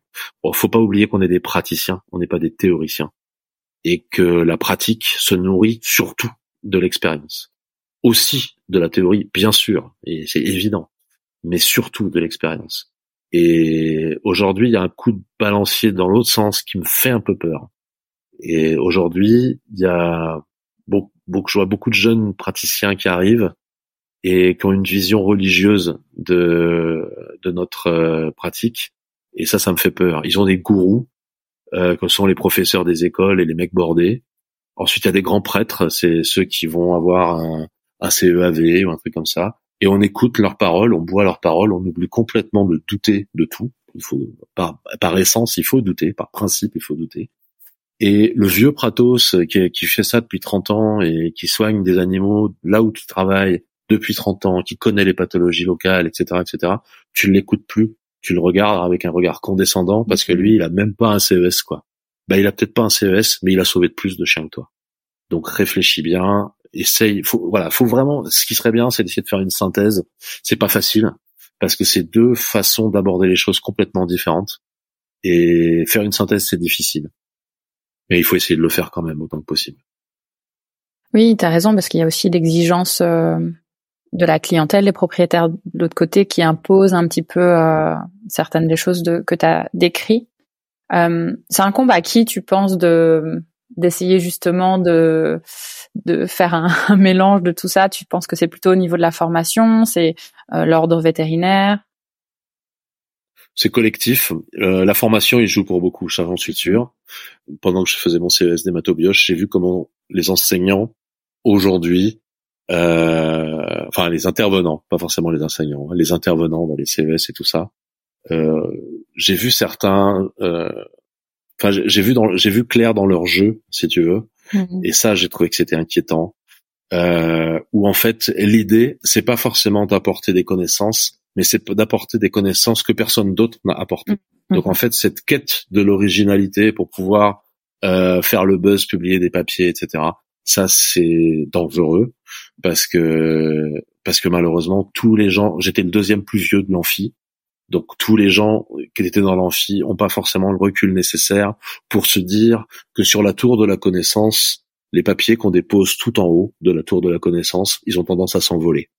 Qu'en fait, pour qu'une connaissance soit applicable en pratique, il faut qu'elle ait sédimenté, il faut qu'elle ait descendu de plusieurs étages dans la tour et que ceux qui, il y a du vent tout en haut de la tour de la connaissance. Donc les papiers qu'on pose tout en haut, les derniers trucs, les dernières données, ça, souvent, ça s'envole. Et il y a que quelques papiers qui finalement sédimentent et que petit à petit, ça devient des connaissances qu'on peut utiliser en pratique. Et donc les mecs, souvent, ils sont à la quête du dernier truc original, du dernier truc que personne n'a jamais dit. remettre en question tout ce que les anciens disaient. On croyait que, et en fait non. C'est les mecs, ils, se gargarisent de ça. Euh, or, n'est pas Einstein qui veut. Einstein, lui, il a mis un grand coup de pied dans la tour de la connaissance. Il a fait tout tomber et il a tout recommencé. Mais ça, c'est une fois par siècle que t'as un mec comme ça, quoi, ou deux fois par siècle. Hmm. Euh, la plupart du temps, il faut quand même laisser le temps aux connaissances théoriques de faire leurs preuves. Et bien souvent, euh, on l'a vu plein de fois dans notre pratique quotidienne. Moi, je me rappelle hein, des gars qui nous parlaient des interférons pour soigner les calicivirus du chat et les, et les stomatogingivites. C'était fini, hein, on allait tout soigner puis terminer. Hein, il n'y aurait plus jamais de calicivirose, il n'y aurait plus jamais de gingivite du chat. Et puis leur interféron, bah, ils en ont vendu pendant six mois. Puis après, ils ont bien vu que ça ne servait pas à grand chose. Hein, mmh. C'était pas super efficace. Donc, euh, il y a eu plein d'exemples comme ça. Donc euh, ça, déjà, les ah, que, que le, la course à l'originalité soit pas forcément euh, quelque chose qui motive ça. le deuxième écueil, et qui est beaucoup plus pernicieux, c'est les conflits d'intérêts. C'est qu'en fait, euh, bon, malheureusement, maintenant tout le monde, enfin, ouais, malheureusement, tout le monde connaît, tout le monde sait ce que ça veut dire. Il y a des intervenants en fait qui viennent là pas du tout pour t'apporter des connaissances, mais pour vendre un produit qui est, qui est produit par la personne qui les paye vraiment. Et ça, euh, ça, il faut faire très attention à ça. Euh, c'est très très, c'est très bien. Normalement, il y a une, les mecs déclarent hein, leur conflit d'intérêt avant chaque euh, avant chaque intervention, mais bon, malgré tout, faut y faire quand même très attention. Il y a ça. Donc déjà voilà, au niveau de la formation, il faut faire attention à ça. Et après, euh, la, les vétérinaires eux-mêmes, nous, les praticiens, les anciens praticiens, on doit être fier de ce qu'on a de ce qu'on a fait et de, de, de du bagage pratique qu'on a et on ne doit pas tout le temps euh, et ça je, je m'adresse à, à moi-même ce, cette injonction on doit pas tout le temps se dire que euh, on en sait moins que les plus jeunes quoi. oui on en sait probablement moins que les plus jeunes de façon théorique. On n'a pas eu les mêmes formations on n'a pas eu les mêmes parce que eux, ils ont ils ont ils arrivent 30 ans après nous quoi. Pour autant, euh, notre bagage pratique, nos centaines et centaines ou nos milliers d'animaux qui nous sont passés entre les mains, euh, nous ont laissé une compétence qui est peut-être pas une compétence théorique, mais qui est une compétence dont il faut pas rougir. Et, et il faut essayer de la transmettre au lieu d'essayer de la cacher. Et moi, je vois beaucoup des anciens qui qui, qui sont un peu euh, voilà, ils, ils osent pas trop mettre en avant ce qu'ils savent quoi alors que il faut il faut il faut être fier de ça.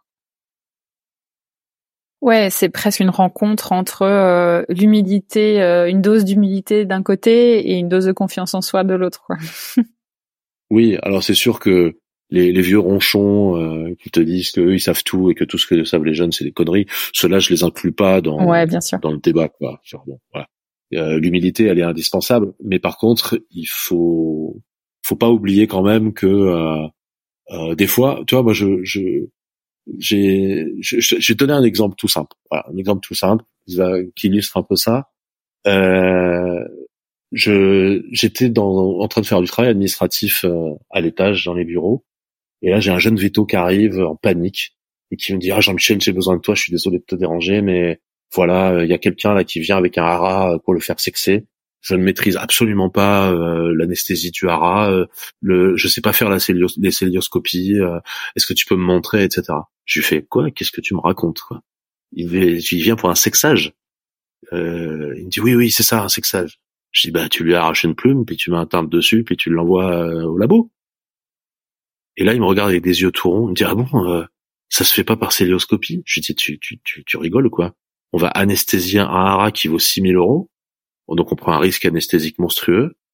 Euh, on va lui perforer euh, l'abdomen pour aller y mettre un objet dedans, pour aller voir si c'est un mâle ou une femelle, alors que tu arraches une plume et tu fais un cariotype, euh, c'est réglé. Je dis, tu te rends compte que ce que tu proposes à la personne, il va en avoir 3 ou 400 balles, et que moi, ce que je te propose, ça vaut 25 euros plus un timbre. Et il, juste, il savait pas quoi. Il savait pas. Mmh. Il savait pas que ça pouvait se faire comme ça. Donc tu vois, là, tu as l'enseignement d'un côté, qui est, qui est vraiment défectueux à ce niveau-là, quoi. franchement, euh, euh, merde, quoi, merde. C'est quand même dingue de penser à ça. Et attends, lui, il m'a dit que dans la clinique de référé NAC où il avait bossé avant, il faisait comme ça. Et pour sexer les oiseaux, il faisait tout par célioscopie. Mais c'est c'est complètement c'est de la folie. Et donc je lui ai dit c'est de la folie d'un point de vue technique, médical, économique, bénéfice-risque. Enfin ça, ça coche toutes les cases rouges quoi, toutes les cases rouges. Et, euh, et, et, et j'aurais très bien pu me dire ah merde oui maintenant ça se fait par célioscopie ben je je vais m'y mettre quoi Hmm. mais je m'y mettrai jamais je m'y mettrai jamais à proposer des choses comme ça aux gens alors que tu peux le faire de façon très simple donc euh, voilà ça c'est typiquement le genre d'écueil dans lequel euh, il faut faire attention de ne pas tomber Ouais, clairement. Hmm. C'est un très bon exemple. Tu vois, j'avais Hmm. pas tort. Euh, C'était un côté euh, assez philosophe. Oui, alors je, je m'intéresse à la philosophie. Euh, je suis pas philosophe, hein, mais je m'intéresse Mhm. à la philosophie depuis euh, depuis longtemps. Euh, ça a toujours, ça a, bah depuis en fait, euh, bah depuis depuis la terminale, hein, depuis que j'ai connu euh, cette matière, et je lis des essais de philo euh, depuis depuis la terminale, et donc euh, ouais, j'aime bien ça. Parce que tu m'as, tu m'as quand même fait beaucoup sourire. Tu m'as parlé euh, dans ta bio de démarche éthique en toutes circonstances. Ah oui. ça m'a fait sourire. Ah oui. Évidemment, j'ai dû le googler parce que, soyons honnêtes, hein, je n'avais jamais entendu ce mot. J'ai appris qu'il venait du, du grec zézétikos, qui aime chercher. C'est ça. Donc maintenant que j'en sais plus sur toi, euh, sur toi, je, je comprends euh, cette définition parce que le Larousse, j'ai dit une méthode, euh, il écrit une méthode de recherche fondée sur le doute et la vérification des informations. Donc euh, je, je sais pas si tu vas élaborer là-dessus, mais en tout cas, euh, ça colle assez bien avec avec le personnage que j'ai appris à connaître là dans l'heure euh, qui précède. Ouais. Oui, oui, je suis, euh, je, je suis vraiment animé par euh, cet esprit de zététique euh, dans tout ce que je fais. C'est-à-dire, euh, je, c'est pas, ça peut paraître pénible euh, quand je l'explique comme ça à des gens qui connaissent pas. Ils me disent mais ça doit être un enfer pour toi parce que tu, tu, tu crois personne quoi. Tu ne crois rien, tu fais confiance en personne. Or c'est absolument pas ça. Euh, le fait de ne croire en personne, de n'avoir confiance en personne, c'est le fameux doute hyperbolique. Et ça, effectivement, c'est handicapant, c'est bloquant parce que tu dois tout vérifier. Et même ce que tu vérifies, tu le vérifies comment? Puisque la source dans laquelle tu vas chercher la vérification, tu ne lui fais pas confiance non plus. Donc ça, c'est le doute hyperbolique. Euh, et ça, c'est euh, une impasse. Le, la zététique, c'est pas ça. La zététique, c'est faire une hiérarchisation des sources, euh, comme on l'apprend d'ailleurs dans l'evidence-based medicine, hein, avec euh, la, la notation hein, des, des sources. Euh, un papier qui est basé sur euh, une expérience dans une clinique avec cinq chiens, bah, ça va avoir une note. Et par contre, une méta-analyse euh, basée sur un regroupement de 50 papiers de 30 universités différentes, avec des collèges d'experts qui ont tout validé, bah, ça va pas avoir la même note. Donc ça, c'est ce principe-là, j'essaye de l'appliquer tout le temps, mais sans jamais. Le, gros piège de la zététique, c'est de, faire de biaiser l'écoute que tu as de ton interlocuteur en lui faisant sentir que tu doutes de ce qu'il dit, parce que là, du coup, le message va être biaisé. Donc en fait, ça, la zététique, ça demande d'abord, d'abord d'apprendre à écouter, apprendre à écouter sans jugement, recueillir les données, recueillir l'information. Même si le mec il te dit que la Terre est plate, eh ben écoute-le jusqu'au bout. Essaye de comprendre pourquoi il pense ça, qu'est-ce qui l'a amené à penser ça? Et, et ça, ça a deux vertus.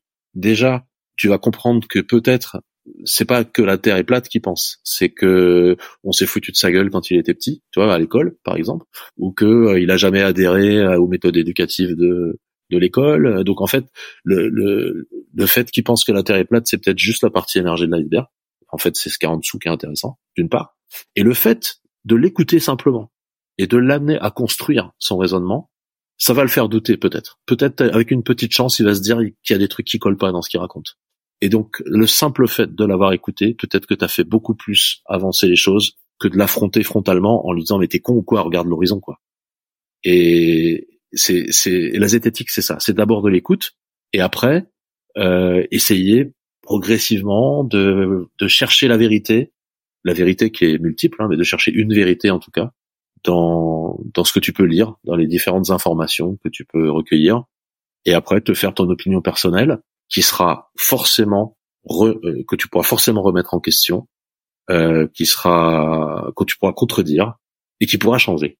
Pour moi, une opinion, si elle est immuable, intangible, elle est forcément fausse. Hmm. Une opinion qui est juste, elle est forcément, on, on peut la changer, puisqu'elle a été construite, donc elle peut être déconstruite et reconstruite. Et ça, pour moi, c'est hyper important. Moi, je suis capable de changer d'avis en une seconde. quelqu'un qui va me donner un argument euh, euh, qui va me convenir et qui va d'un coup expliquer tout un tas de mécanismes, euh, ça peut me faire changer d'avis euh, en, en une phrase. Ne croyez jamais quelqu'un qui vous dit il y a que ça qui marche. Les vétos qui vous disent si tu veux que ça ça marche, il faut faire comme ça, sinon ça marche pas. Écoutez-les, recueillez l'information, mais surtout ne vous en servez pas. Tu donnerais d'autres conseils si tu donnais, si tu avais euh, la plus jeune version de toi-même en face de toi aujourd'hui, tu lui dirais quoi? Je lui dirais écoute, écoute, écoute, écoute, écoute Oui. plus, écoute plus. Quand j'étais jeune, j'écoutais pas assez. Et il faut écouter tout le monde, les clients, les clients. Quand j'étais jeune, j'écoutais pas les clients. Je me jetais sur le chien ou la vache ou le cheval euh, et j'écoutais le cheval. J'écoutais pas les gens.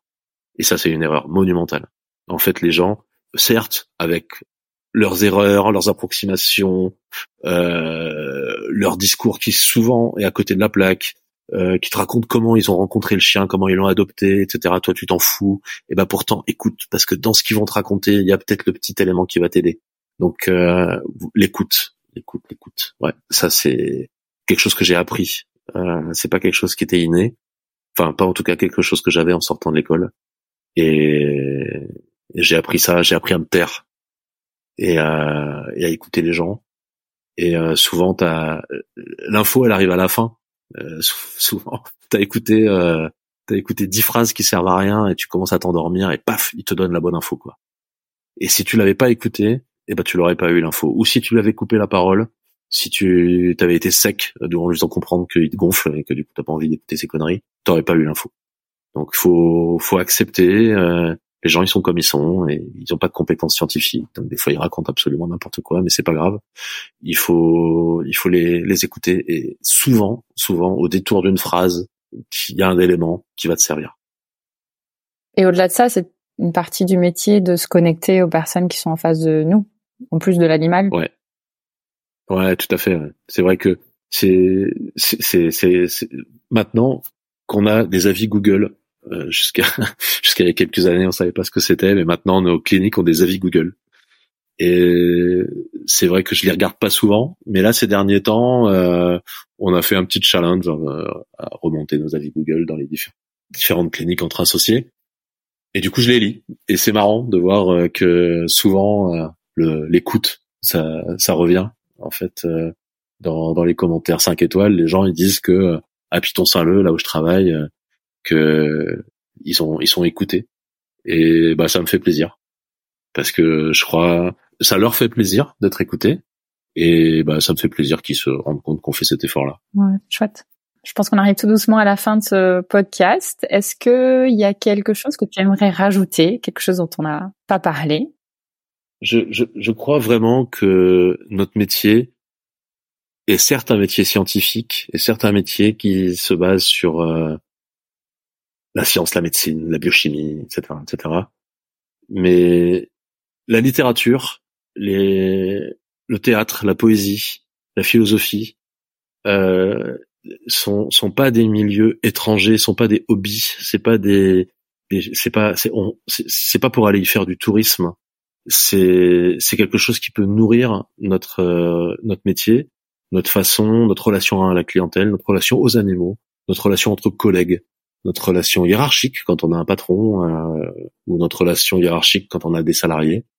Et, et j'ai l'impression, après euh, ça fait peut-être un petit peu vieux machin de dire ça, mais j'ai l'impression que les jeunes vétos lisent de moins en moins et se cultivent de moins en moins. Et, et ça rend les relations euh, moins fluides et, et moins humaines. Et on a un énorme euh, lubrificateur euh, de relations humaines qui s'appelle la littérature euh, à notre disposition. C'est gratuit. On va dans n'importe quelle bibliothèque, on peut prendre un livre gratuitement. Euh, c'est c'est une source d'émerveillement. C'est ça, ça permet de s'échapper aussi de des préoccupations quotidiennes. Enfin, c'est c'est pour moi c'est c'est indispensable. Et je je je ne peux qu'encourager euh, les jeunes générations à lire, lire, lire, lire, lisez tout et n'importe quoi, mais lisez. Très beau, euh, très beau clap de fin. Merci beaucoup pour ce dernier message. Bah, je t'en prie. En tout cas, euh, J'ai pris beaucoup de plaisir euh, à discuter avec toi. Merci. Bah, moi aussi, j'étais j'étais ravi de faire cette interview. C'est une première pour moi et c'était très agréable. Bon, bah chouette. Et je pense qu'on peut saluer au passage euh, l'ami l'ami Fred. qui oui. quand même euh, est, survenu à beaucoup d'occasions euh, bah, dans ta vie et sur ce podcast. J'espère qu'il écoutera, j'espère que tu, tu lui enverras. Je vais lui dire, ah, je vais lui dire d'écouter et c'est vrai qu'il a été à tous les virales. et, euh, et je resalue euh, Pierrick qui nous a gentiment mis en, mis en relation. Pierrick, très très bon compétiteur de force athlétique également. Pas du tout le même gabarit que moi, lui il joue chez les légers, mais il est très fort. J'espère qu'il continue et qu'on se reverra dans un championnat de France. Bon, très bien. Et, et je termine juste parce, par euh, la question si les personnes veulent éventuellement te contacter pour en savoir plus sur la force athlétique. Euh, quel est le meilleur moyen de te trouver? Euh, ben je suis euh, dans l'annuaire. Euh, euh le groupe s'appelle Soveto et il suffit de demander à mes assistantes mon numéro et elles le communiqueront avec plaisir. Très bien, parfait. Bah merci beaucoup, Jean-Michel. Eh ben je t'en prie, merci à toi.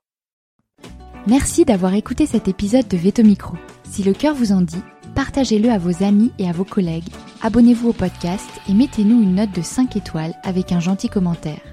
C'est ce qui nous permet de remonter dans les classements et de donner de la voix à la profession. Si vous souhaitez participer à Veto Micro, nous suggérer des invités ou tout simplement nous écrire, faites-le sur l'adresse podcast.themavet.fr. Prenez soin de vous et à la semaine prochaine pour écouter une nouvelle façon d'être vétérinaire.